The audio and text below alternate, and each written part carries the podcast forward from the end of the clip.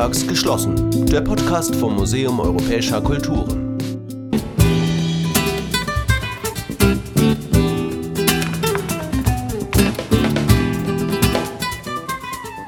Flamenco. Das ist Rhythmus, Leidenschaft, Ausdruck. Technisch gehören zu dieser Musikrichtung aber Gesang, Gitarre, Tanz und Perkussion.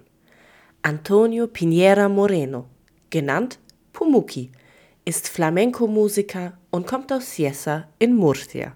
Wenn man dem Musiker zuhört, dann versteht man schnell, dass Flamenco eine ganze Lebenseinstellung ist. Man kann nicht nur Flamenco machen, Man muss Flamenco sein. Sí, de hecho, efectivamente el flamenco es una forma de, de, de, vida, es un estilo de vida, ¿vale? No, no, no vale, para ser flamenco y para hacer flamenco tienes que ser flamenco también, ¿de acuerdo?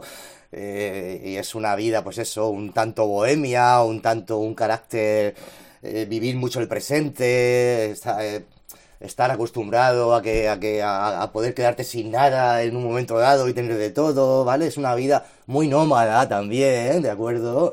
Flamenco ist pure Kommunikation. Die MusikerInnen erzählen gemeinsam auf der Bühne Geschichten.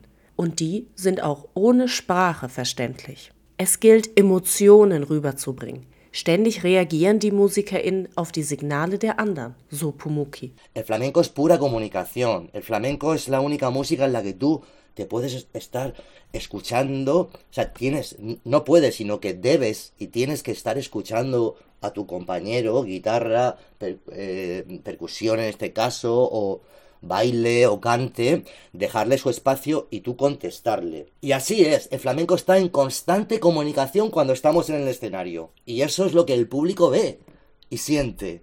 2010 wird Flamenco auf die Liste des immateriellen Kulturerbes der UNESCO aufgenommen. Das sei eine große Wertschätzung, meint Pumuki. Für ihn hat die Auszeichnung aber einen ganz einfachen Grund. Flamenco ist etwas Lebendiges, das sich verändert und mit anderen Musikrichtungen verbindet.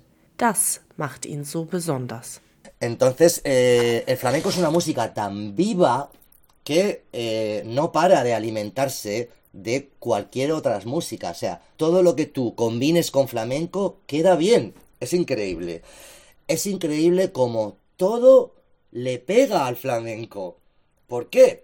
Porque es como una masa de pan viva. Es un ente vivo, no es una música que tú haces y se queda ahí. Es vivo. Die Geschichte des Flamencos ist lang und global. Mit Ursprüngen in Indien über Nordafrika bis zu seiner Verbreitung in Spaniens südlichster Region Andalusien.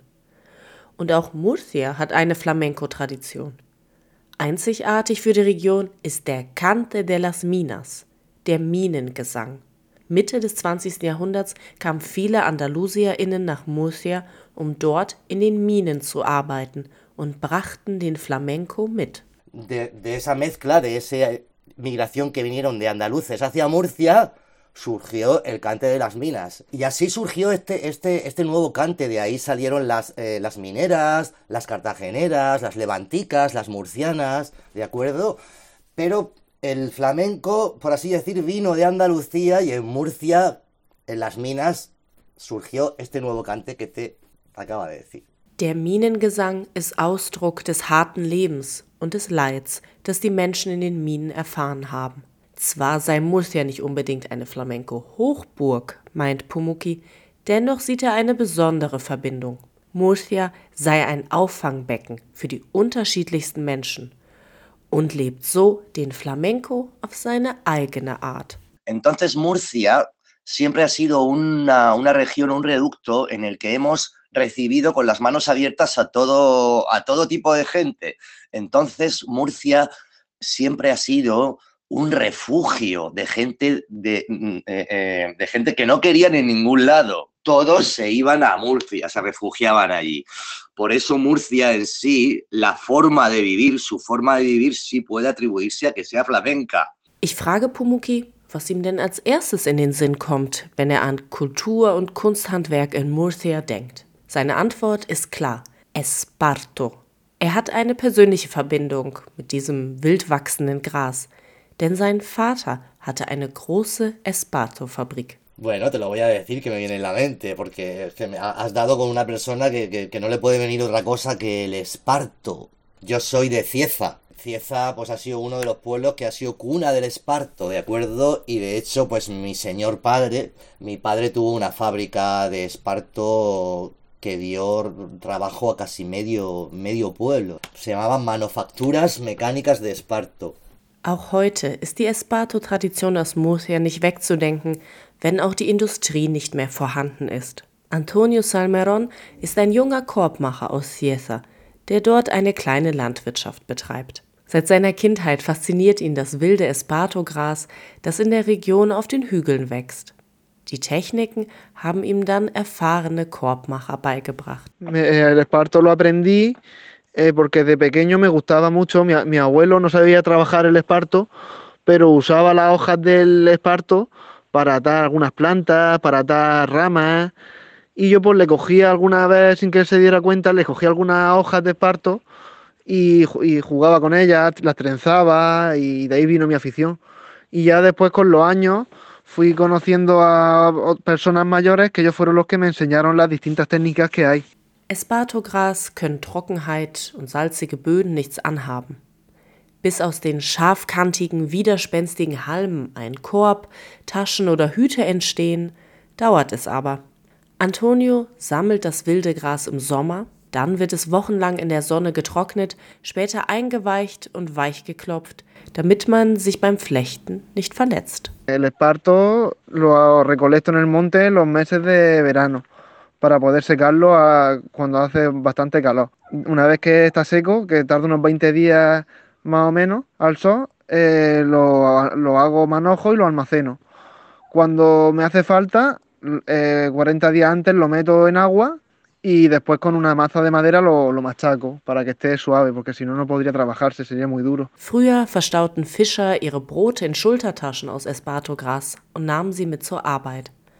Noch heute werden in den grobmaschigen Beuteln Schnecken gesammelt und darin auch gereinigt.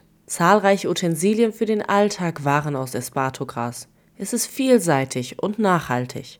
Doch mit der Verbreitung von billigem Kunststoff ging die Esparto-Industrie in der Region unter und heute beherrschen nur noch wenige das Handwerk. El esparto es un material natural, es biodegradable, eh, con él también se puede, se puede emplear para hacer papel, pero ya cuando en los años 50 vino el plástico, que es un material más barato que el esparto, ya que no lleva tanto proceso de trabajo de recolectarlo y demás, äh, vino el plástico y ya el esparto cayó en desuso. Antonio hat selbst das Handwerk von den wenigen Flechtmeistern der Region gelernt und gibt sein Wissen heute weiter.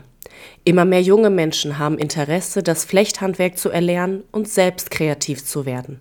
Antonio ist froh, dass er in Workshops und Kursen dazu beitragen kann, dass das Wissen rund um das Esparto-Gras nicht ausstirbt. Pues hace unos años el esparto casi que no nadie hacía esparto, pero desde unos pocos años para acá, con las redes sociales y tal, se ha promocionado el esparto y mucha gente está, está aprendiendo y cada vez hay más gente interesada en el esparto. Ob wilder Flamenco oder wildes Espartogras.